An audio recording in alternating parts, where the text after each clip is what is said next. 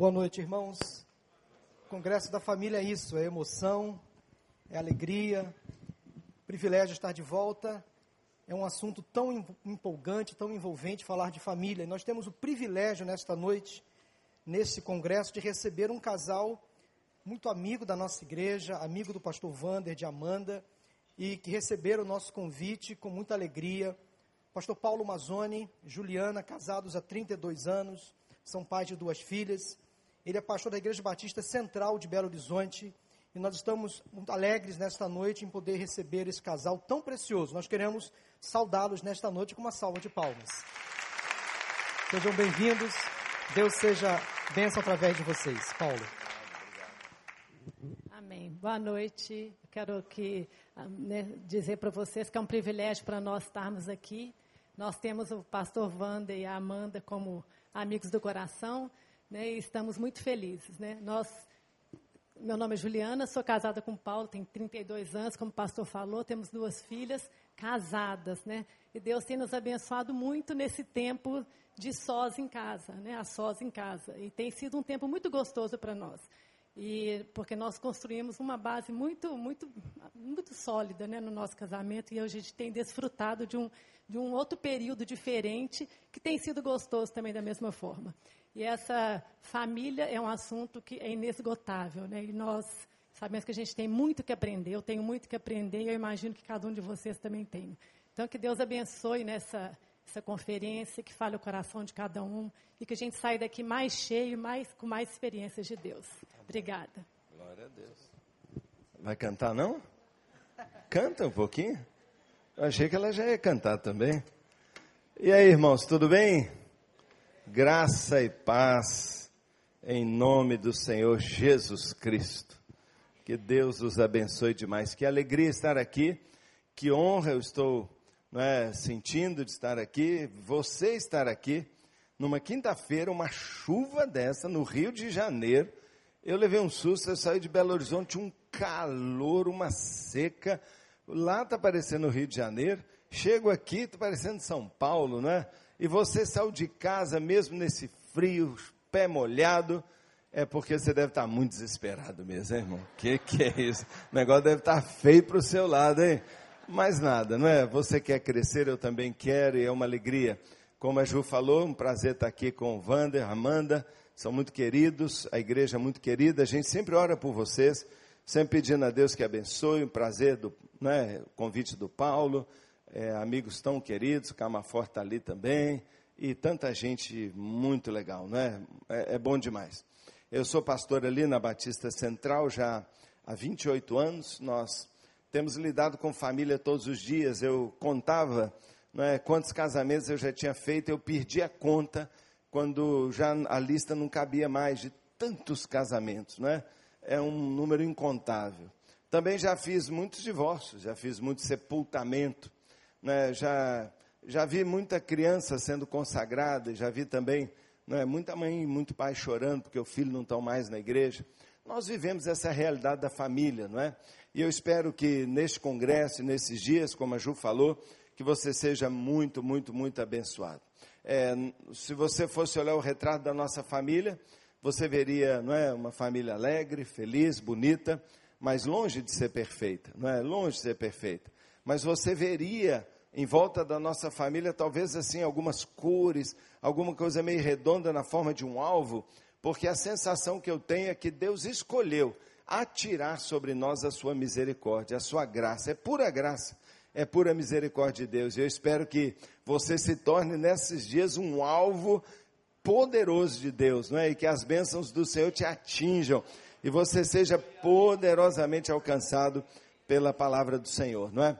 Se esse congresso aqui fosse um congresso não sobre família, mas fosse um congresso de saúde, se nós fôssemos aqui médicos ou trabalhássemos na área da saúde, qual seria a primeira palavra que seria falada? Se nós pensarmos na saúde, não é? Pensa um pouquinho. Aqui no Rio de Janeiro, então, pelo que eu tenho visto, os hospitais públicos, não é? Pelo que eu tenho percebido, imagens terríveis é? sendo transmitidas para o mundo inteiro. Se nós fôssemos falar de saúde, aqui fosse um congresso de saúde, a palavra inicial teria que ser sobre crise. a nossa saúde está em crise, não é? Se nós fôssemos falar sobre instituição, bem, se nós fôssemos políticos, é? ou cientistas políticos, ou nós estivéssemos preocupados com as instituições brasileiras, justiça, executivo, legislativo, não é? é se você fosse pensar de um modo geral no nosso país, nosso congresso, o tema seria a crise das instituições. Se nós fôssemos falar do Estado, se nós fôssemos falar do mundo, e nós estivéssemos aqui numa conferência da ONU, e nós fôssemos aqui representantes de vários países, só da gente imaginar com o que está acontecendo hoje, em termos de guerras, terremotos, fome, doenças, se nós fôssemos olhar a questão não é, dos refugiados, nós íamos estar falando aqui sobre crise nós fôssemos falar sobre relação entre pessoas, nós fôssemos falar sobre relações entre povos, cidades, nós íamos falar sobre crise. Sabe, irmãos, nós estamos vivendo uma época de uma tremenda multiplicidade de crise. Não é a família que está em crise, não, irmãos. O mundo está em crise. O mundo talvez esteja vivendo a sua última crise. Talvez seja já o que os apóstolos chamaram das dores de parto. A última crise antes do nascimento. O último perigo, o último momento, a última dor, o último sofrimento antes do rebento, antes da virada, antes da volta do nosso Senhor. Ele vai voltar a qualquer momento. E tudo que nós estamos vivendo hoje, vendo hoje, ele falou que aconteceria. Nós estamos vivendo uma multiplicidade de crises. Nós temos crise em todas as áreas. E é impossível que a primeira célulazinha da sociedade, a primeira marca do homem como ser social, a família, também não repercuta essa crise. Ou seja, até a causadora de todas as crises. A moral está em crise, a justiça está em crise, a ciência está em crise, a sociologia está em crise, o homem não consegue mais achar caminho, solução. As autoridades estão perplexas, os governos estão desorientados. Talvez nós, como brasileiros, pensemos: ah, não, isso é Brasil. Brasil está vivendo uma grande crise nacional, mas o mundo também está. O mundo vive uma crise sem precedentes. Nós vivemos uma crise no nosso país de educação, que é uma coisa absurda. Ainda hoje no nosso país, nós já ainda temos perto, perto de 19 milhões de pessoas analfabetas no nosso país. Já mas num país como o Brasil, com 12% da população nem sabe ler. Nós temos quase 11 milhões de pessoas desempregadas. Uma crise social enorme. Nós vivemos uma uma crise de mortalidade infantil, nós vivemos uma crise de hospital, de remédio falsificado, a falência do nosso sistema de saúde, uma crise moral, a inversão total de valores, o certo vira errado, o errado vira certo, e nós temos uma crise na família tão grande. Crise com os pais na educação dos seus filhos, conflitos conjugais cada vez mais acentuados, desrespeito lá em cima como marca da relação, violência dentro de casa, na rua, em todos os lugares, egoísmo, falta de diálogo, independência. O que, nós vamos fazer? Como resolver tudo isso? E nesta noite, nesse ambiente que eu creio ser um ambiente fértil para a bênção, eu sou um eu sou um inveterado, um, não tem jeito, eu sou um otimista, não é? Eu creio em milagre, eu creio em Deus, eu, eu creio que essa crise é linda, é maravilhosa, é necessária. Eu, eu acho que essa crise é a melhor coisa que pode acontecer para nós, não é? Ela sacode a gente, ela mexe com a gente, ela desafia a nossa igreja a crescer, ela lembra que nós somos a única esperança lá para fora, não é? Que só nós temos a mensagem, que só nós podemos apontar, apontar o caminho, que só nós temos a lanterna, a luz que, que mostra o caminho. Meus irmãos, quando nós vamos aqui dizendo crise, crise, crise, crise, você me desculpa, mas eu esfrego a mão. Nunca nossa igreja esteve tão cheia, nunca tanta gente vem atrás de Deus. Nunca no mundo inteiro as pessoas buscaram tanto Deus. Por quê? Por causa do vazio, da crise, da dificuldade. E é por isso mesmo, meu amado, que nesta noite, abrindo essa conferência de família, e eu prometo a você que na oportunidade que eu tiver, eu vou falar sobre amor, eu vou falar sobre carinho, eu vou falar sobre romantismo, eu vou falar sobre convicções, valores, eu vou falar sobre princípios de Deus para uma família abençoada. Mas sabe, eu sinto uma força tão grande no meu coração, um impulso tão grande do Espírito Santo de hoje não falar para a família, de não falar hoje sobre o casal, de não falar sobre o seu filho, de não falar sobre a sua dificuldade financeira hoje. Eu tenho a vontade hoje de não falar sobre nada disso, mas eu queria falar, sabe o que? Sobre você mesmo. Eu queria falar sobre você mesmo. Se você me permite, eu queria falar para você meu testemunho. Porque eu acredito que eu vivo numa família tão feliz. Sabe por quê? Porque um dia Deus mudou a minha vida. Deus mudou a minha vida. E muitas vezes a gente vem num congresso como esse, está certo. Eu quero aprender algo sobre meu casamento. Eu queria uma ferramenta para abençoar meus filhos. Eu queria algo que mudasse o ambiente lá de casa. Eu quero uma oração que venha quebrar essa corrente que está trancando nossas finanças. Eu queria tanto saúde, porque minha casa parece estar amaldiçoada de tanto mal. Sabe, tudo isso nós vamos abordar e eu creio que Deus vai derramar em todas as necessidades. Mas a família é a gente, em primeiro lugar. A primeiro lugar é a gente. E ao longo desses anos todos de casamento, de pai, de filho, esses anos todos de crise, de dúvida, de lutas, de decisões gravíssimas, sabe o que eu tenho aprendido? Que nada muda em volta se a gente mesmo não muda. Nada muda se a gente não muda. E o contrário também. Uma pequena mudançazinha, uma pequena mudança, faz algo tão poderoso. Minha vida inteira, minha vida inteira eu quis ter na minha mão um controle remoto. Eu queria apontar para Juliana assim fazer assim, sabe, eu queria mudá-la. Eu queria que ela falasse diferente comigo. Eu queria que ela me tratasse diferente. Eu queria que ela me ouvisse de uma outra maneira, que ela me entendesse. Eu queria que ela me ajudasse, eu queria que ela parasse de me encher minha paciência. Pegar no meu pé. Eu queria que ela tivesse afim sempre. Eu queria que ela, entendeu? Que ela me entendesse. Eu queria programá-la. Um dia eu descobri que isso aqui não funciona, porque por mais que eu tentasse, ela nunca mudou. E minha vida inteira eu tentei mudá-la. Minha vida inteira eu joguei pesado em cima dela. Eu a feri muitas vezes. Eu a magoei muitas vezes.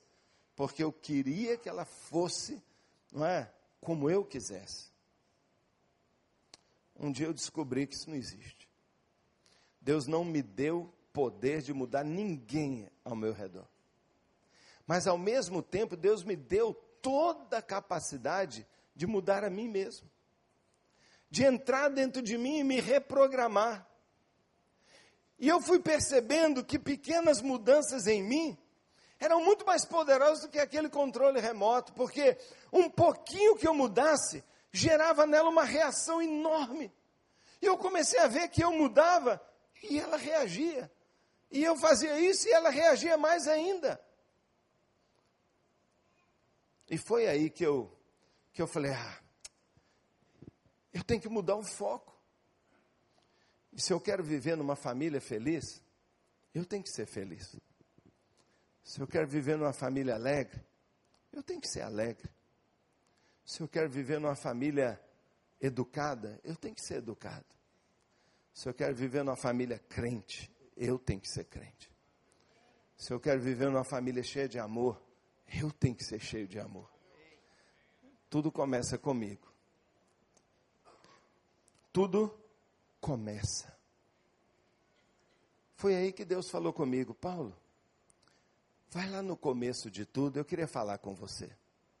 Meus irmãos, no começo dessa conferência, talvez no recomeço da sua vida, que eu queria hoje inaugurar um novo começo para todos nós aqui. Até quem está lá atrás mais distraído, só teclando ali, de, né, só ali no texting ali, está ali no WhatsApp e não sei o quê. Até ele eu queria pedir a Deus por um novo começo. E já que é começo, eu quero que você abra a sua Bíblia, se você a trouxe, o seu, o seu smartphone aí, mas eu queria que você abrisse comigo na Bíblia, no começo de tudo.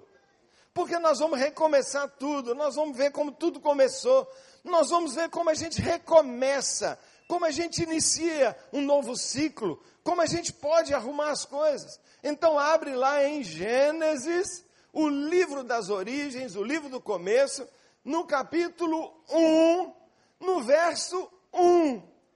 Então você nunca foi numa conferência de família que você vai começar lendo Gênesis 1, verso 1. Duvido. Então vamos ver Gênesis 1, 1. Eu quero falar para você hoje de um dos textos mais extraordinários de toda a Bíblia. E eu quero que você leia comigo Gênesis 1, de 1 a 4, só isso. Depois nós vamos pular um pouquinho, vamos lá no verso 26, tá bom? Então, se você já abriu, lê comigo, por favor, Gênesis 1, 1. E lá está escrito: no princípio, Deus criou os céus e a terra. Era a terra sem forma e vazia. Trevas cobriam a face do abismo e o Espírito de Deus se movia sobre a face das águas. No princípio criou Deus os céus e a terra. Era a terra. A terra ficou sem forma e vazia. Sem forma, vazia, trevas.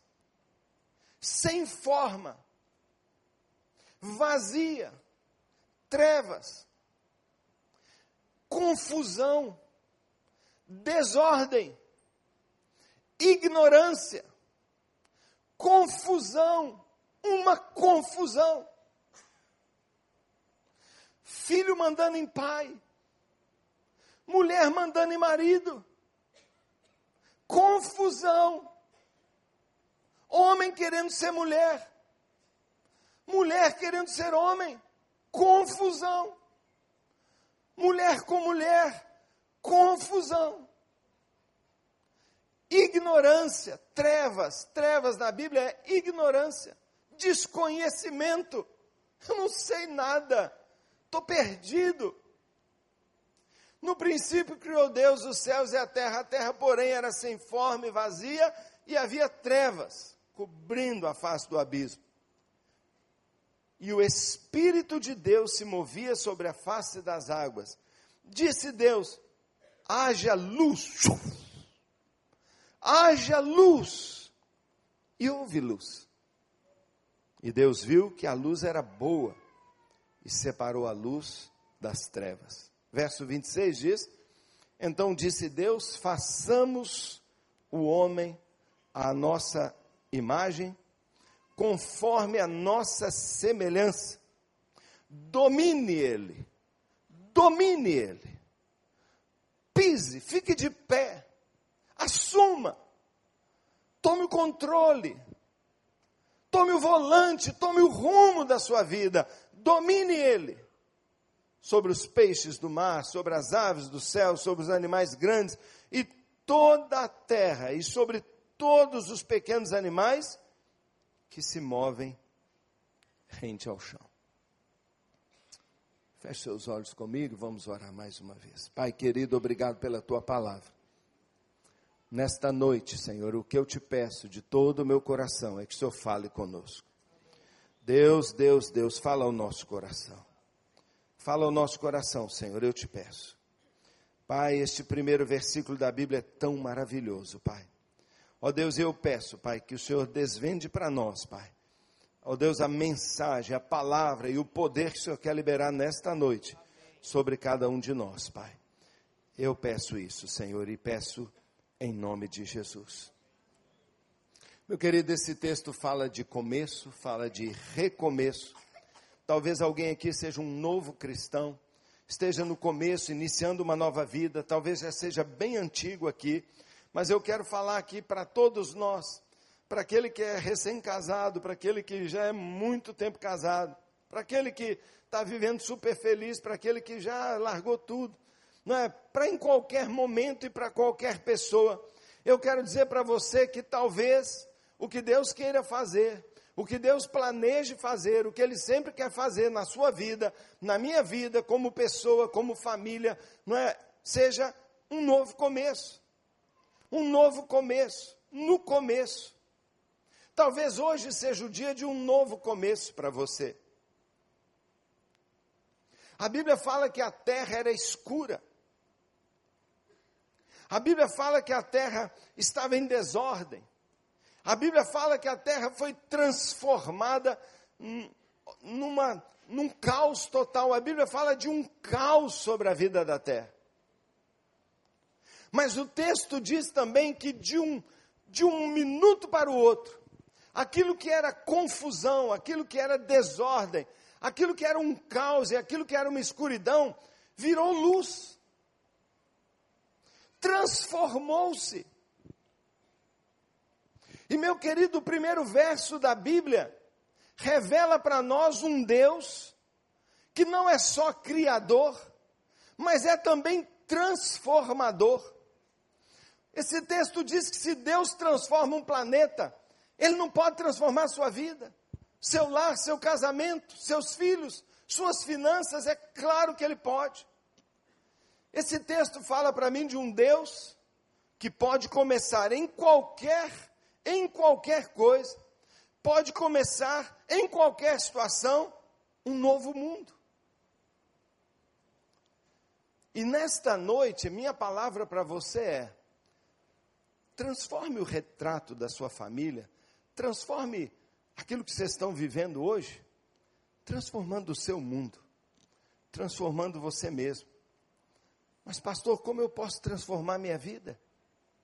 Se eu conseguisse mudar, pastor, se eu conseguisse mudar, pastor, estava tudo resolvido, mas eu tento, tento e não consigo. Este texto revela, na abertura da palavra de Deus, da Bíblia Sagrada, como eu posso mudar a mim mesmo? Como eu posso mudar meu mundo?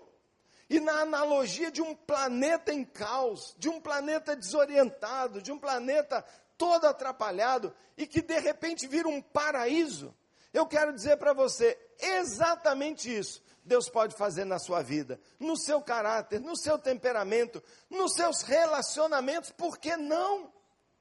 Por que não? Se Deus pode mudar a matéria, se Deus pode mudar a criação, por que não você? Deus pode mudar.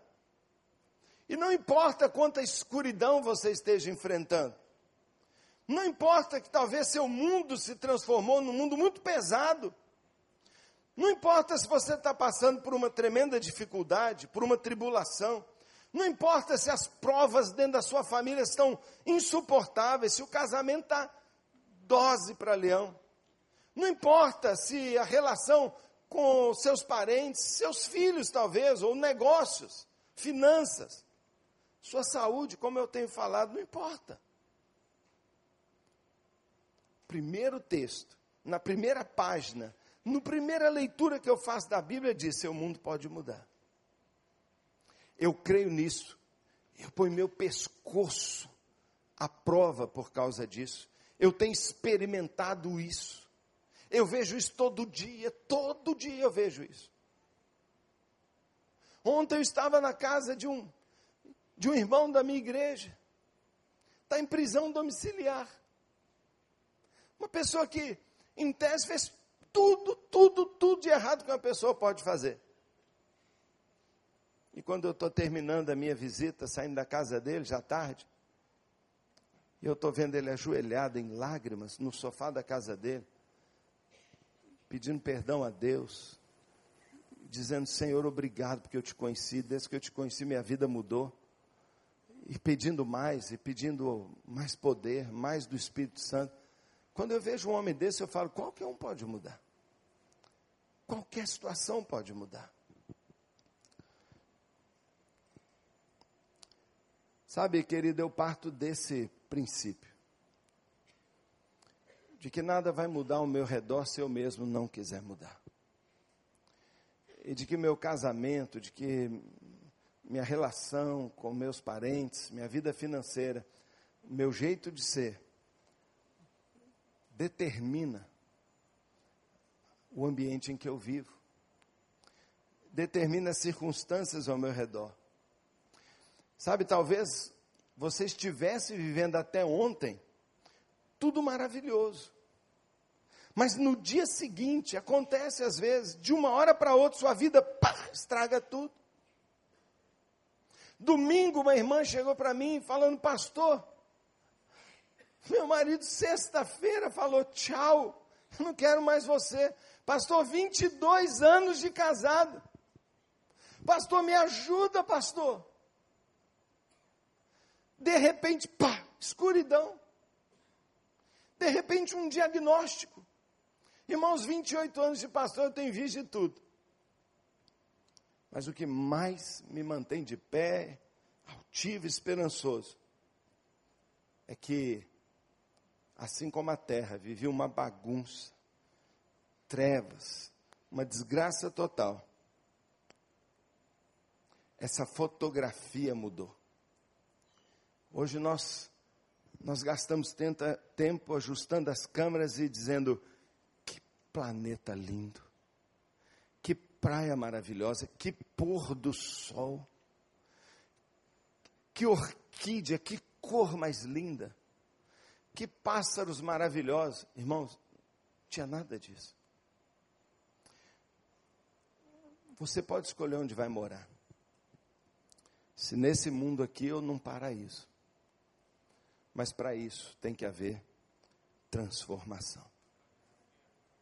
Um dia lendo esse texto, Deus me mostrou que está escrito aqui: a terra era sem forma e vazia, trevas cobriam o abismo, e aí diz assim: e, e, e o Espírito de Deus, e o Espírito de Deus se movia.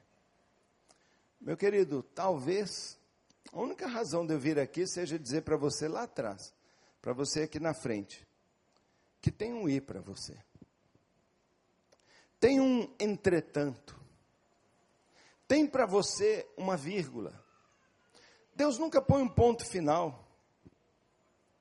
Sabe, nós temos que dizer: meu casamento está difícil, minha família está complicada, meu amor talvez está esfriando, mas, entretanto, e o Espírito de Deus está movendo sobre mim.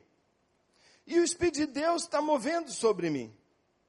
Sabe, irmãos, logo no primeiro verso da Bíblia, o Espírito Santo já aparece. No primeiro momento da terra, o Espírito Santo surge. Ele se manifesta na terra desde o primeiro instante. E eu queria dizer para você: a primeira coisa que você tem que fazer se você quer mudar sua vida, sua família, se você quer mudar seu caráter, seu jeito de ser, infalível, não tem jeito de não funcionar com você, funciona com todos os homens. Se você quer mudar sua vida, quer ser um outro marido, uma outra mulher, número um, pode anotar aí, conecte-se, dê um jeito, mas se ligue ao Espírito Santo. O texto diz que o Espírito Santo pairava sobre a terra. Meu querido irmão, esse planeta virou o que ele é hoje pelo poder do Espírito Santo que foi liberado sobre a terra. O Espírito Santo mudou este planeta. Ele pairava esperando, aguardando que alguma coisa acontecesse. Meu querido, talvez você não saiba, mas o Espírito Santo está aqui, ó. Ele está aqui sobrevoando aqui. Ele está pairando sobre você. Talvez você nem saiba, mas se tem uma lágrima, se tem uma dor na sua família, naquela noite de briga horrorosa, o Espírito Santo foi pairar sobre você. Ele só está esperando uma chance, um momento para falar com você. Meu querido, conecte-se com o Espírito Santo. Eu não sei o que aconteceu conosco, nossa geração cristã, mas nós esquecemos o Espírito Santo. Francis Chan escreveu um livro que se chama Espírito Santo, Deus Esquecido. E ele fala da negligência nossa com o Espírito Santo. Será que nós não lemos a Bíblia? Será que nós não percebemos que o apóstolo Pedro virou um outro homem depois que o Espírito Santo o tomou? Será que nós não lemos o que aconteceu com o apóstolo Paulo, com todos os grandes homens da Bíblia? Será que nós não lembramos quem era Sansão com ou sem o Espírito Santo? Será que nós não lembramos quem era Daniel, sobre quem havia um espírito de sabedoria? Será que nós não sabemos o que, que o Espírito Santo faz na vida de uma pessoa mais? Meus irmãos, o Espírito Santo, o Deus do universo, veio habitar, residir dentro do crente, para capacitá-lo a fazer o que homem algum na face da terra consegue fazer. O Espírito Santo é um poder, é Deus dentro de nós, capaz de fazer aquilo que, que você jamais sonhou. E a minha pergunta é: por que nós não usamos isso? Por que nós não usamos isso? Porque o Espírito Santo não mexe com a gente. Ezequiel capítulo 37 diz que estava tudo morto. É o vale de ossos secos. E o que mudou aquilo foi apenas que um vento começou a soprar. Deus falou: profetiza, chama o Espírito Santo, venha Espírito Santo, venha sobre esse vale de ossos secos, venha sobre essa morte, venha sobre essa desgraça. E o que aconteceu? Começou a ventar dos quatro cantos, soprou sobre os ossos e eles começaram a viver. É o Espírito Santo que estava lá. A Bíblia compara o Espírito Santo ao vento, ao fogo. Compara o Espírito Santo com água. Por que água, meu irmão? Porque eles viviam numa época de agricultura. Suponha que você vire fazendeiro e você ganha uma linda fazenda, a melhor terra, a terra mais fértil. E você tem a melhor semente fantástica. E você tem equipamentos extraordinários de tecnologia. E você tem também os maravilhosos, não é, insumos, fertilizantes. Você tem tudo. Então você coloca tudo lá e pergunta: qual vai ser a colheita? Deixa eu te dizer: zero. Você pode ter a terra maravilhosa, você pode ter a melhor semente, você pode ter os equipamentos, você pode ter tudo, sua colheita será zero. Por quê? Porque eu não falei em água. Sem água não há vida. Sem água tudo morre. E quando Deus diz que nós somos como terra seca, como sedentos, Ele está dizendo: se você não tiver o Espírito, você vai morrer. Meus irmãos, eu fico pensando quanto adultério acontece porque aquele marido crente nunca foi cheio do Espírito Santo, negligenciou o Espírito Santo. Quanto choro de noite por causa de um palavrão, de uma mentira. Quanta agressividade porque aquela pessoa nunca conheceu a plenitude do Espírito Santo. Quanta mulher nervosa, insegura porque não conheceu o fruto do Espírito Santo, que é amor, alegria, paciência, domínio próprio. Quanta gente descontrolada, quanta gente doente psicologicamente, psiquiatricamente, quanta gente doente no coração porque não conheceu o bálsamo do Espírito Santo. Eu fico imaginando quanto problema seria evitado se nós simplesmente fôssemos cheios do Espírito Santo. Só isso. Só isso. Eu me lembro o dia que o Espírito Santo encheu a minha vida. Me encheu, me deu uma experiência incomparável, que marcou minha vida para sempre, num momento de desespero, de busca de Deus. Primeira coisa que aconteceu na minha vida quando eu fui cheio do Espírito Santo, eu estou no banheiro, me arrumando para sair, minha filha entra aqui, entra na porta aqui, 15 dias depois ela entra aqui e fica me olhando. Ela ficou olhando para mim, minha filha, adolescente. Eu fingi que não vi, estou lá arrumando cabelo, tal. Fazer barba não faço, que não tem barba e tal, mas estou ali. E aí eu, eu falo, que foi, Paula? Não, pai, estou só olhando. E ela ficou olhando, eu deixei. Aí depois eu virei para ela, o que, que foi, Paula? Ela falou assim: pai, você mudou tanto. Falei, papai mudou? O que que houve? Não, você mudou tanto. Eu falei, mas o que que é? Não, não sei não, pai. Mas o que que é? Ah, pai, você está tão legal. Irmãos, naquele dia eu ganhei uma medalha de ouro. Minha filha é adolescente, falar que eu tô legal. Sabe o que ela não sabia? Que eu tinha estado na presença do Senhor e clamado. E ele respondeu e me encheu do Espírito Santo. Meu irmão, seu mundo pode mudar. Tudo pode mudar. Sua estrutura, sua formação, seus traumas, suas impossibilidades, suas marcas, seus limites, suas incapacidades, seus defeitos. Tudo pode ser coberto quando a inundação do Espírito enche e cobre tudo. As pessoas só verão plenitude de delícia, de alegria, de paz, de unção, porque o Espírito de Deus é tudo isso. Quando a Bíblia fala que o planeta mudou, a primeira coisa que ele fala é que foi o Espírito Santo que estava lá. E ele mudou.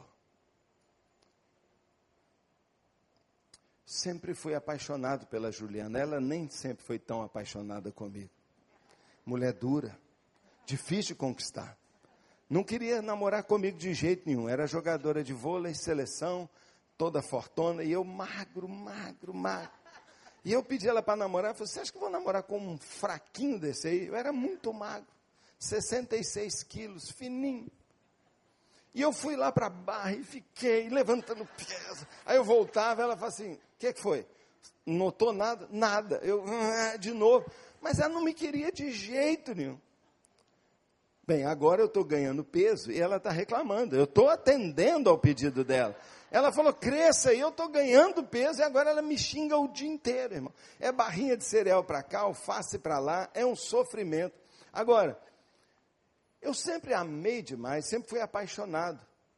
Mas eu sou terrível, irmão. Gênio forte, dominador, líder. Um dia ela falou comigo assim: Sabe como que eu me sinto vivendo com você? Como se você tivesse me enterrado viva num caixão, fechado e jogado terra em cima. Você me sufoca. Você não deixa ser eu ser eu. Você, você quer tudo do seu jeito, e eu queria mesmo. Irmãos, eu nunca perdi uma briga. Não briga comigo, não, irmão. Porque eu ganho de qualquer um. Eu tenho uma lábia, irmão. Eu vou jogando numa reunião, numa diretoria. Lá em casa, eu fazia tudo errado, irmão, tudo errado, eu já sabia. Aí eu vinha para casa aquela cara de santo, ela brava, xingava, eu, ah, daquilo eu pegava, o meu erro sumia e o jeito que ela tinha agido virou o problema e eu a massacrava. Mas seriamente, um dia, três horas da manhã, madrugada, nossa filha pequenininha lá no bercinho, ela chorando, chorando, chorando, a gente brigando e ela chorando está ruim demais, está horrível, você é muito chato, você. E chorando, eu lembro que ela estava assim tão inchada, sentada numa cadeira verde, que a gente tinha uma poltrona, os pés cruzados assim. E eu estava ganhando a briga e ela no final já estava cedendo, parou de brigar, era hora de eu dar o golpe final. Dela agora fala assim: então me perdoe. Porque sempre era assim, no final ela me pedia perdão. E eu saía, eu falava assim: sou muito safado eu sou um sem vergonha, que hipócrita, que mentiroso. Eu, irmãos, eu já era pastor, tá? Pastor, mentiroso, manipulador, enganando, sufocando, tratando mal. Sete anos de casado. Naquele dia, me deu uma sede de nervoso. E eu fui lá na cozinha beber água. E eu falei assim, um momento eu vou beber água. Aí eu falei, agora eu vou lá e tá, pronto. Mais uma vitória, mais um domínio, mais uma tristeza para ela. Queridos, quando eu saio e vou lá para pro, a cozinha, eu vou beber água. Bebo a minha água.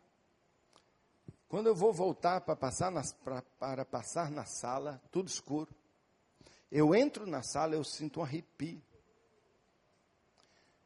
Tinha alguém na minha sala. Um ladrão. Alguém entrou ali, tinha uma presença lá. Porque eu levei um choque. E quando eu entro na sala, indo lá para o quarto, a luz acesa lá, a porta lá, a filha tudo fechadinha lá num quarto de televisão, a, eu via que era lá, eu vou passar, eu não pude passar porque tinha alguém. E foi quando eu dei mais um passo que Deus apareceu na minha sala. E Deus falou comigo assim: Eu estou vendo o que você está fazendo com ela. Eu estou vendo o que você está fazendo com ela. E nesta hora, irmãos, passou um filme na minha frente, assim, e eu fui entendendo tudo, tudo que eu estava fazendo. Eu levei um susto. Foi milésimos de segundo, mas eu vi tudo, minha cabeça abriu. Foi um choque. Foi um choque. Eu não sabia o que fazer. E ele falou: Eu estou vendo o que você está fazendo com a sua esposa e eu vou te pegar. E eu temia Deus. Porque um pastor não podia fazer aquilo, um crente não podia fazer aquilo. E ali naquela sala eu falei: Deus, tem misericórdia de mim. Eu quero mudar, Deus. Deus, eu não estou conseguindo mudar, eu sou um hipócrita. Eu sou o pastor mais falso do mundo. Eu não estou conseguindo entender minha esposa. Eu não estou conseguindo ouvi-la, eu não a ouço. O que ela fala, eu não ouço. Irmãos, eu fiquei aquele meu tempo ali. E ela lá, quando eu voltei para o quarto, ela estava ali ainda chorando, inchada. Eu fui ali aos pés dela, sentei e falei, Ju, me perdoa. Ela, hã? Eu falei, me perdoa. Ela não acreditou em mim. Outro golpe. Uma outra maneira de vencer a briga. Mas depois, no outro dia, eu falei, Ju, Deus me mostrou que eu estou errado. Eu vou mudar, me dá um tempo, me ajuda. O que, que você não quer que eu faça mais? Eu não quero que você faça mais isso, eu odeio que você faça isso. Falei, eu não vou fazer. Falei, mas me ajuda. E eu não quero que você faça isso. Me ajuda. Irmãos, a partir daquele dia foi fácil mudar. E eu mudei completamente. Eu não sou uma, uma, uma donzelinha, uma fadinha. Eu, eu sou casca grossa ainda. Mas eu a amo como eu nunca amei. Naquele dia o Espírito Santo entrou lá. Eu estava orando, eu estava falando, Espírito Santo, socorro. O Espírito Santo mudou a minha vida. O Espírito Santo mudou meu jeito de falar. O Espírito Santo mudou meu jeito de conversar. O, meu, o Espírito Santo mudou meu jeito de tocar nela. O Espírito Santo mudou meu jeito de vê-la. Eu passei a vê-la a mulher mais linda do mundo. Ela é mesmo, mas virou encantadora. O Espírito Santo começou a colocar o amor que Deus tem por ela. Eu descobri que Deus a ama perfeitamente. Eu não conseguia amá-la. Eu não conseguia valorizar como ela é. Por quê? Porque eu não tinha Deus dentro de mim. Não daquela maneira. Mas a partir de então eu comecei a ver um ágape dentro de mim, um amor desinteressado. Meu querido, deixa eu dizer para você: esse planeta não existiria como nós o conhecemos se o Espírito Santo não tivesse chegado ali. Você quer mudar a sua vida? Deixa eu te dizer, não olhe para o lado, não procure ajuda primeiro num médico, não olhe para cá para o pastor, por favor, olhe para cima, olhe para Deus, Ele está pairando sobre você. Se você levantar a sua mão, vai tomar um choque, porque o Espírito Santo está baixinho. Se você botar a mão, você introduz a mão dentro dele, puxa ele para você e fala: Vem me ajudar, Espírito Santo. Porque a Bíblia diz que eu enviarei para você um consolador, um ajudador. Ele te ajudará, ele te ensinará, ele te mostrará, ele te transformará. Por que nós achamos que casamento não é espiritual, porque nós achamos que nós temos que resolver isso de outras maneiras e não em Deus. Se é Ele que nos regenera, se é Ele que muda a gente, se é Ele que faz a gente nascer de novo, por que não fazer o casamento nascer de novo? Então você quer mudar?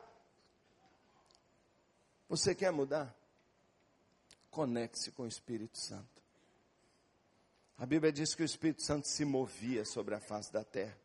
E algumas pessoas pensam que mover ali é ficar andando. O Espírito Santo não precisa andar, não, gente, ele está em todo lugar. Mover ali é da palavra comover. Mover é, ele se comovia. Significa que as entranhas dele se reviravam.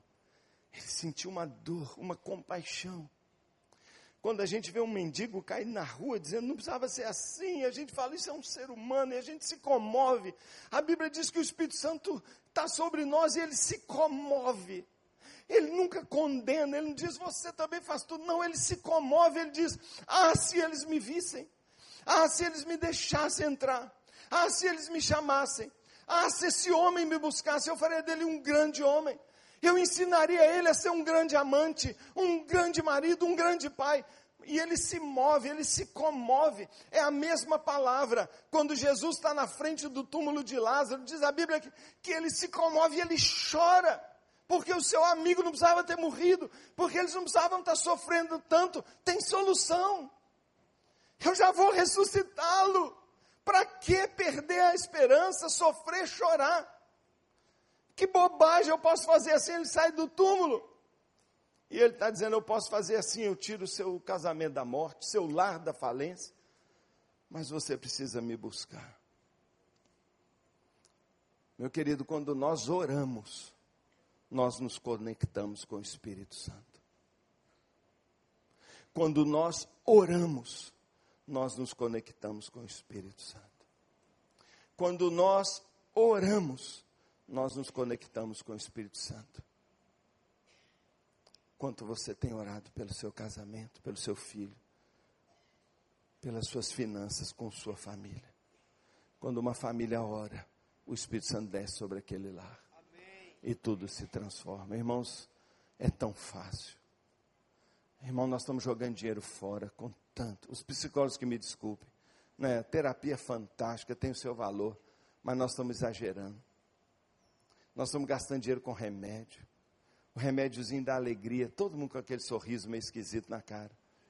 Hum, não, não ligo mais para nada, pastor, está tudo bem. Eu aguento ele. É, pastor, 400 reais por mês eu fico assim, pastor. Irmão, vai passear com esse dinheiro, vai para o cinema. Gasta joelho, ora a Deus, fala, Deus, muda minha família. Eu quero mudar. Minha filha olhou para mim, cheio do Espírito Santo, falou assim: Meu pai é legal. Minha mulher olhou para mim e falou: Eu acho que esse homem vai dar para eu ficar casado com ele. Vou dar mais uma chance. Eu acho que esse homem tem futuro.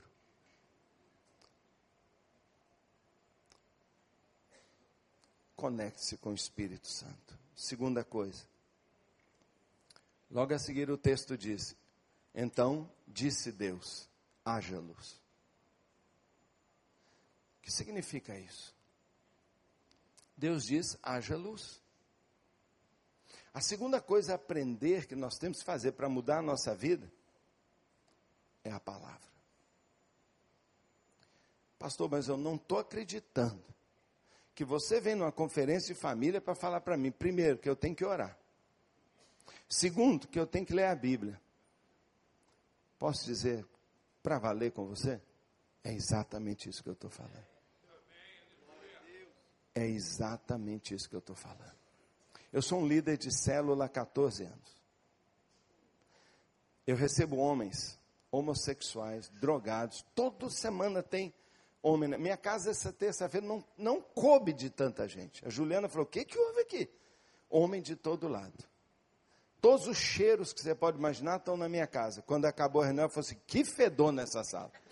Porque é todo tipo de cheiro que você pode imaginar, de maconha, de cansaço, de mágoa, cheiro de droga, cheiro de álcool, todo tipo de cheiro tem na minha casa. Eu amo aqueles homens. Sabe o que, que eu faço com eles? Eu só ponho eles para ler a Bíblia. Eu só vou deixando a palavra acontecer. Sabe o que eu faço? Sermão do Monte.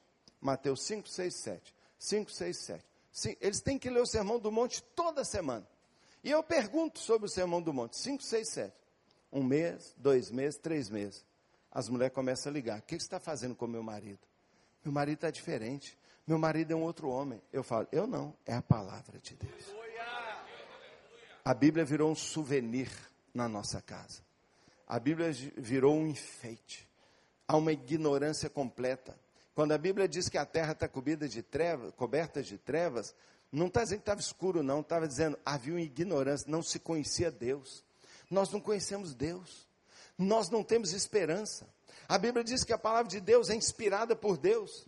E é capaz de fazer um homem perfeito, uma mulher perfeita e perfeitamente habilitado para fazer o bem. A Bíblia fala que a palavra de Deus nos habilita a fazer o bem, porque nós somos tão maus, porque nós não nos enchemos do bem.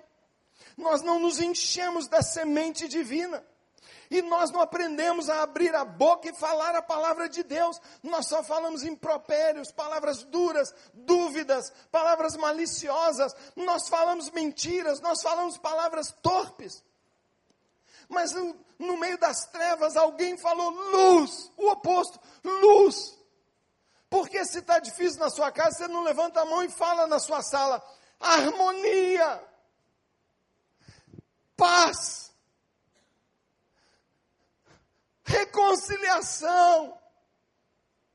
Você não senta na sua sala e diz cura, prosperidade, mesa farta, amor, novo amor. Deus falou. O que Deus falou não é diferente do que você falou, não. Nós somos o único ser criado por Deus que fala, fora alguns papagaios sem vergonha aí. Nós somos o único ser que fala. Nós fomos criados à imagem e semelhança. Deus não nos deu, não, não nos deu voz para falar à toa. Ele nos deu voz visando uma coisa só. Um dia minha palavra vai estar na boca deles. Minha palavra será falada por eles. E eles farão como eu faço. Transformarão o ambiente pela maneira de falar. Um eu te amo. Me perdoe. Eu quero tentar de novo. Me ajuda, me ajude. Essa palavra é poderosa. Ju, me ajuda, eu não estou conseguindo, me ajude. E ela, claro. Filho, eu te amo, filho. Eu vou continuar te amando para sempre, filho nós não conhecemos a palavra de Deus, muitos de nós só reclamam, lançam palavras de derrota, de impossibilidade. Mas se você quer mudar o seu mundo, deixa eu dizer uma coisa: você precisa da palavra de Deus. Você precisa da palavra de Deus. Eu já vi gente doente com câncer terminal que o médico diz não tem mais jeito. Ele falou assim, pastor, agora eu tenho que fazer doideira. Você me permite? Eu falei, faça o que você quiser escreveu nas paredes todas, todos os versos sobre cura. E ficou lendo. Na cama, às vezes sem força, lendo, lendo. A única coisa que aconteceu é que o prazo que o médico falou foi estendendo. Tem três meses de vida, seis meses, oito meses, fraco, lendo, tudo escrito na parede. Um ano depois está curada. Se a palavra de Deus tem poder de curar, se ela faz luz aparecer, água obedece, mar obedece, por que, que a palavra de Deus não vai mandar confusão embora da sua casa? Por que, que não vai trazer de volta o amor, a sabedoria? Terceira coisa, se você quer mudar o seu mundo para acabar. São quatro, eu vou acabar agora. O texto diz assim: E Deus separou as trevas da luz. Amigão, especialmente os homens, mulher também. Satanás é o príncipe das trevas. Onde há treva, onde está escurinho, ele diz: é meu domínio. No escuro ele reina. Deus teve que, ah é? Está confusão? Então, trevas, ó, para lá, luz aqui. O príncipe das trevas tem controle onde a coisa não é clara. Eu vou dizer de novo: o príncipe das trevas tem controle e domínio onde as coisas não são claras. Verdades escondidas, segredos, pecados não confessados, coisas escondidas por trás. Opa, meu querido, toda hora, toda hora, que você permitir alguma área na sua vida debaixo de treva, ele controla você. E se Deus agora queria um planeta novo, controlado por Ele, o reino da luz, Ele tem que dizer: treva para cá. Se você quer mudança, meu querido, para valer. Se até Deus separou luz das trevas, você também precisa decidir. Eu não vou me comprometer mais com o pecado eu vou tomar uma decisão.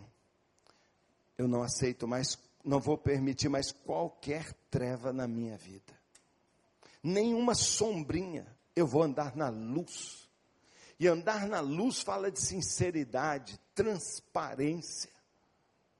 Meu querido, não tem futuro, não tem futuro de mudança se as trevas estão ali, se aquela coisa lá de trás você não vier contar, se aquele problema lá você não trouxer a luz, se você não disser, fui eu, eu fiz mesmo, você suspeitava, eu fiz mesmo, por favor, traga luz. Me perdoe aquilo que eu te falei, não é verdade. Não foi assim que aconteceu. Eu não cheguei nessa hora porque meu chefe me prendeu. Não, não. Eu fiquei tomando sorvete lá. Por isso que eu estou gordão. Sei lá o que for, não, pode não ser tão grave.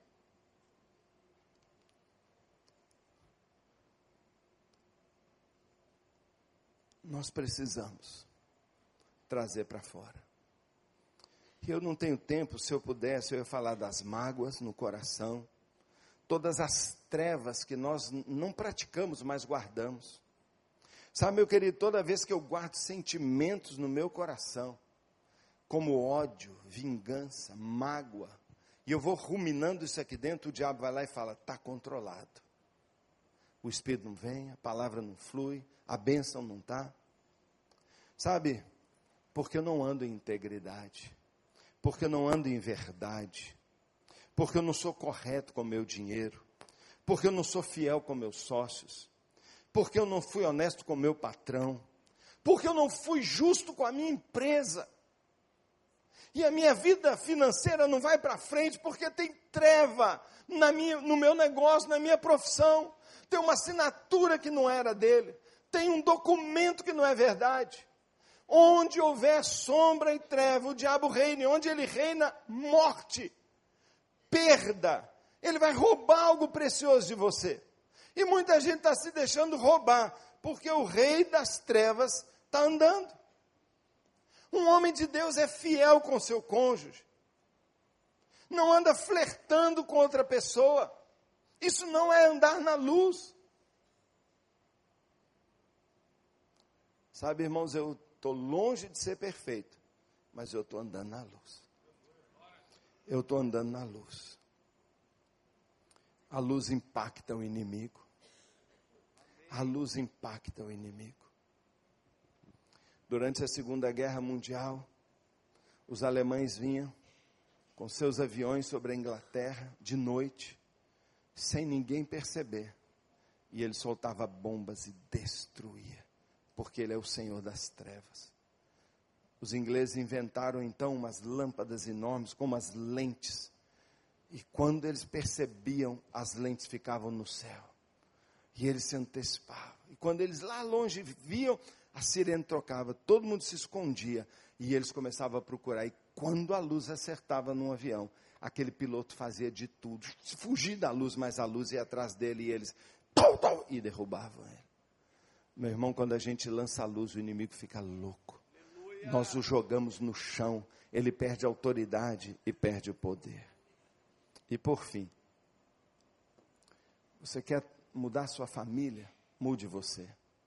Conecte-se com o Espírito Santo. Conecte-se com a palavra de Deus.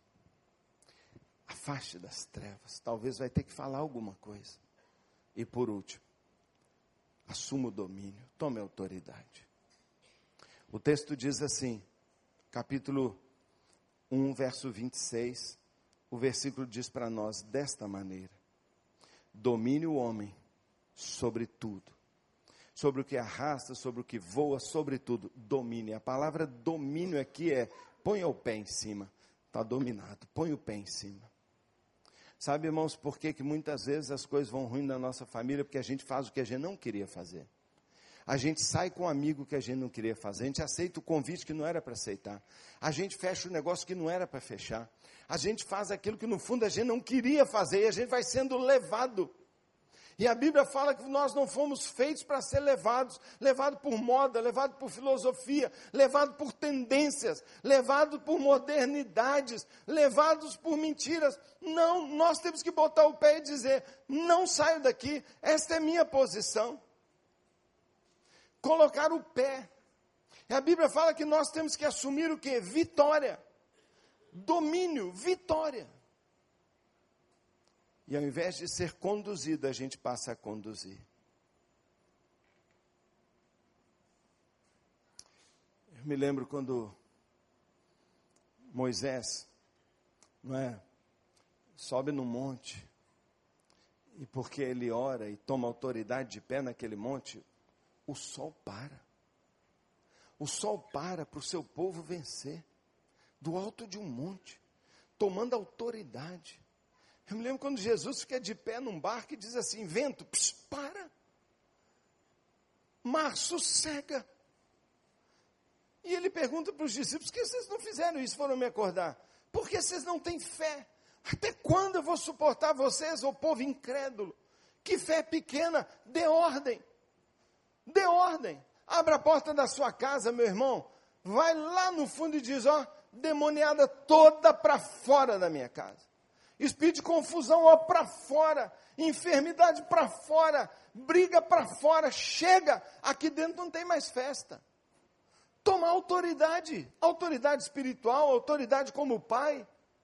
Nós estamos nos tornando uns bobões, uns bananas. Nós deixamos as, os ladrões virem roubar a gente e a gente não fala nada nossos filhos, nossos bens, nossa honra está sendo levada e a gente não faz nada. Nós temos que lutar, trazer de volta, não aceitar a perda. Não aceitar e dizer: de jeito nenhum, na minha casa não vai haver isso.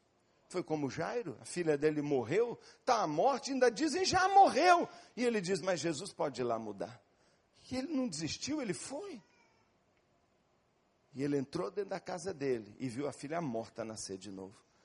Porque ele não parou. Nós estamos sendo levados demais pelas más notícias, pelas tendências, pelo negativismo. E a Bíblia fala: não, não é assim. Domínio sobre o pecado, domínio sobre as enfermidades, domínio sobre a fraqueza, domínio sobre todas as coisas que têm nos prendido. E eu queria que você ficasse de pé um momento. Sem Bíblia, sem carteira, sem nada. Sabe, querido, eu não sei. Eu não sou pregador de conferência de família, mas eu sou pregador para transformar a vida. Eu sou pregador para ganhar corações para Jesus. Eu sou um pregador que Deus tem usado para virar a vida das pessoas. Sabe, meu querido? Hoje tudo pode mudar o seu entorno, se dentro de você você mudar. E quando eu estou pedindo para você ficar de pé, eu estou querendo, sabe, que você sinta o seu pé aí debaixo de você. Ó. Sente o seu pé. Sente, dá uma mexidinha assim, olha. Sente o seu pé. Meu querido, está na hora de parar com essa, com essa pobreza familiar que a gente está vivendo. Ou as perdas que a gente tem tido. Alguns aqui têm vivido muito feliz. Mas outros aqui têm deixado acontecer coisas que não era para acontecer.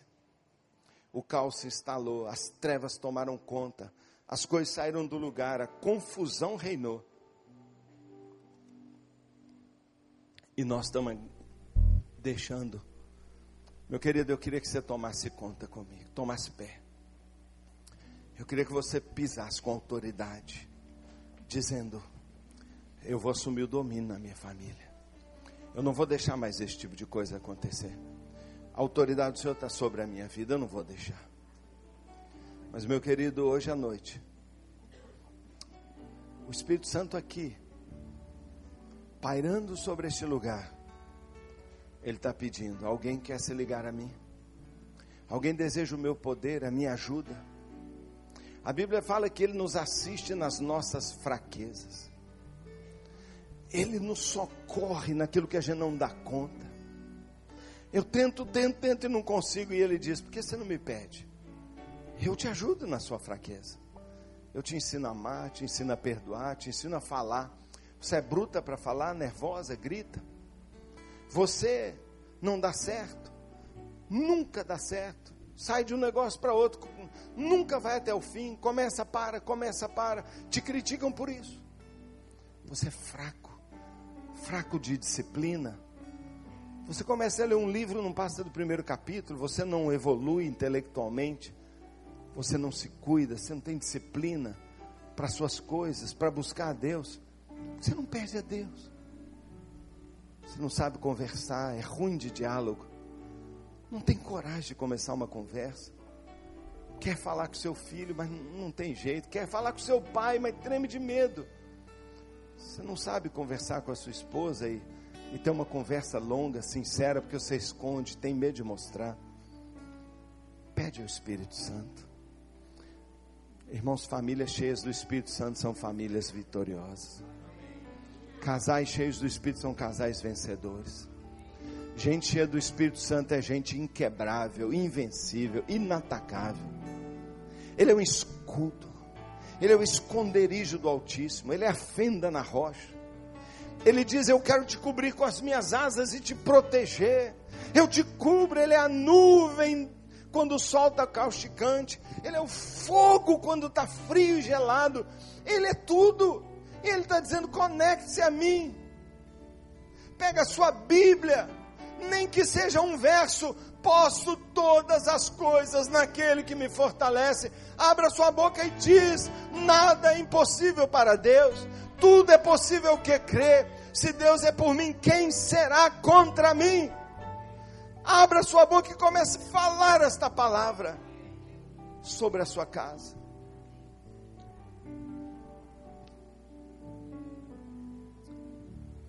Você tem pecado, trevas, que estão comprometendo sua saúde emocional, sua fidelidade, sua integridade. Talvez seu marido não te admira porque você nunca cumpre a sua palavra e ele está te desprezando porque você é fraca de caráter. Talvez sua mulher nunca te admira, porque diz: meu marido é fraco. Meu marido não sabe ser honesto e correto, ele sempre fraqueja. Talvez é hora de você dizer: acabou, treva na minha vida. Eu vou começar de novo. Sabe, irmão, o texto diz: o texto diz: no princípio, criou Deus o céu. E hoje eu quero profetizar que nesta abertura e neste dia, numa palavra para o indivíduo, não para os casais. Depois vou falar para os casais, mas a minha palavra é no princípio. Hoje, no primeiro dia, Deus vai criar o céu na sua vida. E você vai dizer: minha vida é um céu, um pedaço do céu. Você quer isso? Você quer? Então, por favor, Siga as orientações do pastor, só mais um minuto. Pela minha fé.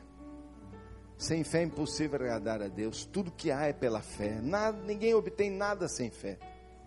Eu tenho que usá-la pela minha fé. O Espírito Santo está pairando aqui. Essa é uma igreja avivada, é uma igreja de Deus. O Espírito Santo tem prazer de estar aqui. Ele está no meio dos louvores do povo de Deus.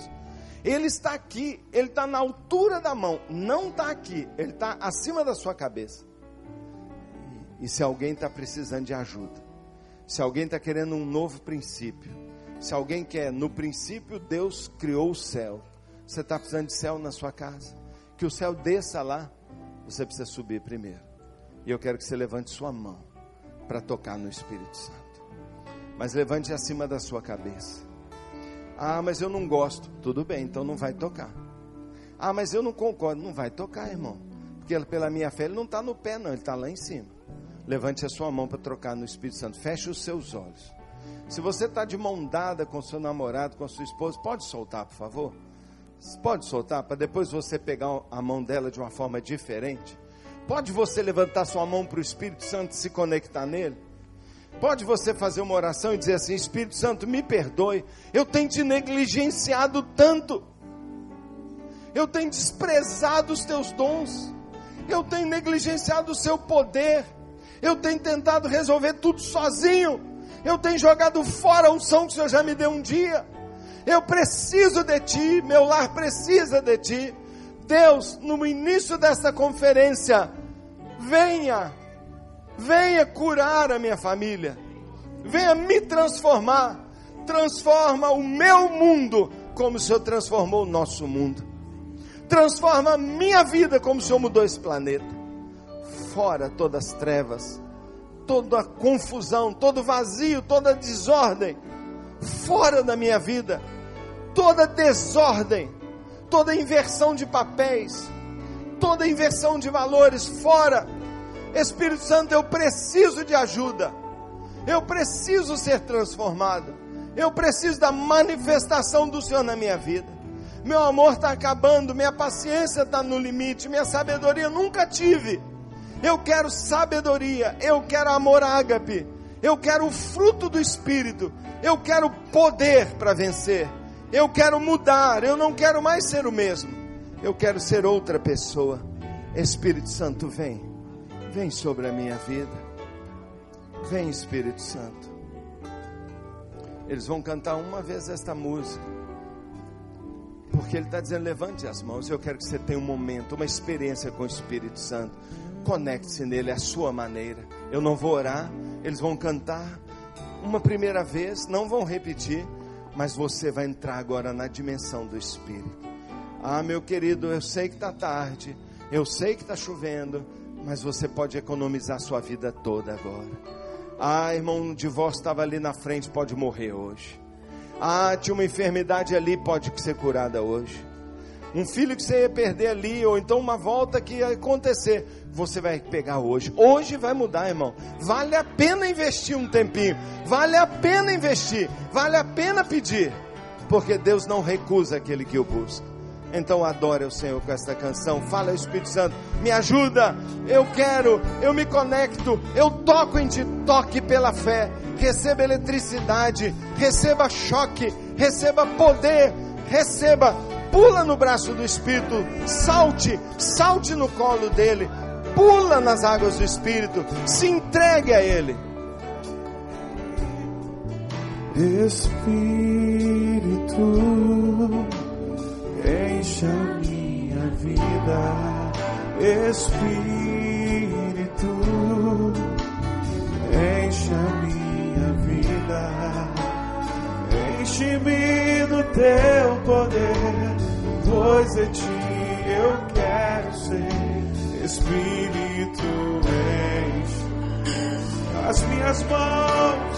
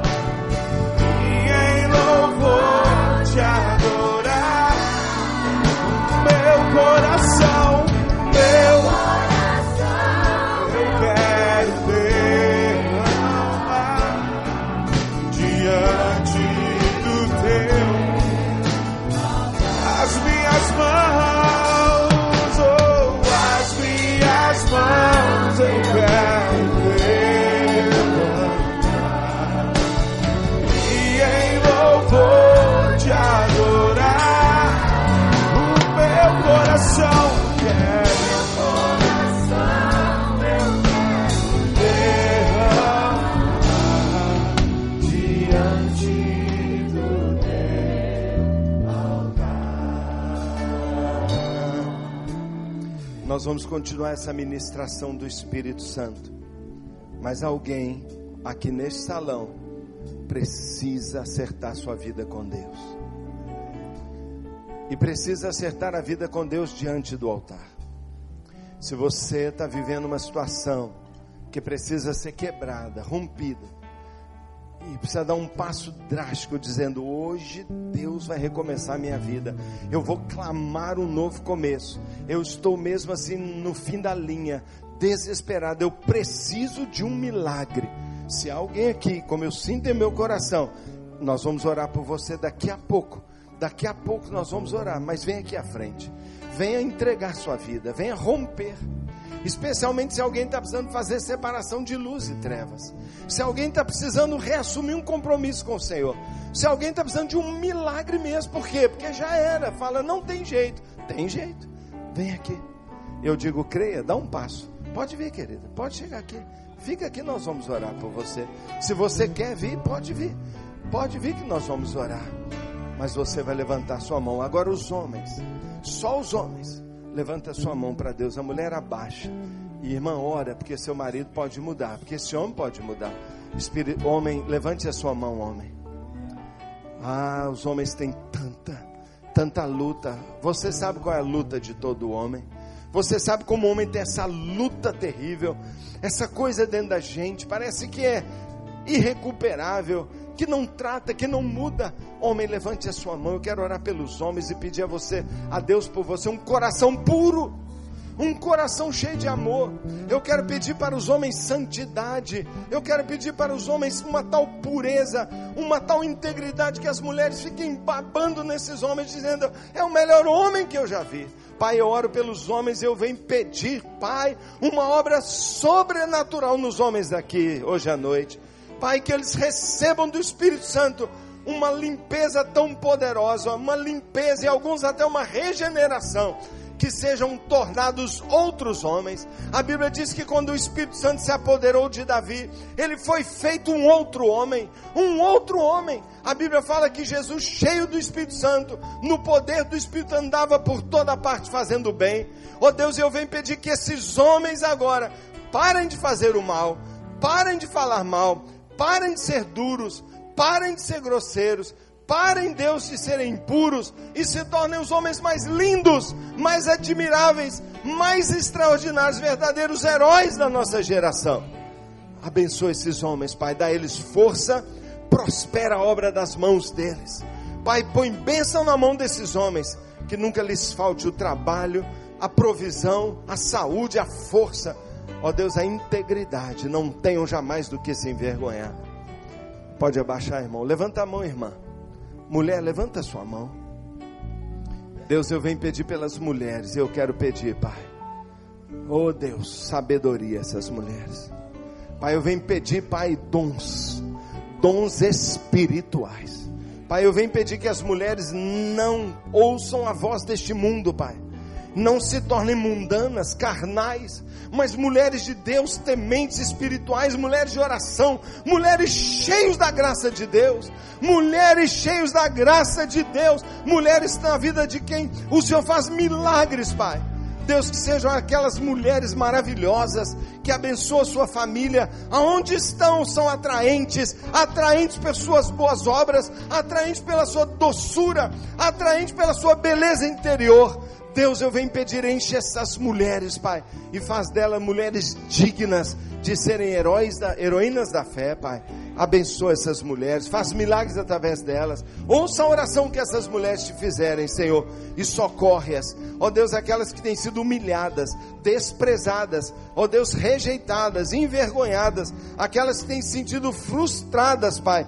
Ó Deus, eu venho pedir, Pai, presenteie essas mulheres hoje que sejam como Ana na casa do Senhor, que o sonho delas hoje, Pai, seja atendido e a oração de anos hoje seja respondida. Eu peço sobre as mulheres um novo mundo, uma nova vida, uma nova realidade. Eu oro, Pai, para um começo extraordinário na vida das mães, das solteiras, das viúvas, das separadas. Eu venho pedir, Pai, marca hoje um novo começo e restitui aquilo que a vida e o diabo tiraram dessas mulheres. Cobre-as de honra, Pai. Cobre-as de honra. Prospera o trabalho delas. Abençoa, Pai, tudo que elas têm. Seja santo ao Senhor. Limpa suas mentes, seus olhos. Põe pureza nos seus corações. Que a boca delas seja Deus, ó Deus, um jorrar de doçura. É o que eu peço em nome de Jesus. Amém. Eu vou pedir ao pastor Wander, por favor, pastor. Pastor Wanda vai fazer uma oração por esses que aqui estão. É uma oração de socorro, uma oração de livramento, uma oração de clamor diante de Deus. E eu tenho certeza que o anjo dessa igreja, né, conectado ao pastor dessa igreja, céu e terra se unindo, Deus vai fazer milagre aqui agora. E nós vamos orar. Você precisa de oração? Quer me esperar um pouquinho aqui? Eu quero orar com você. Se o pastor permite, impor a mão sobre você e pedir a Deus poder e milagre.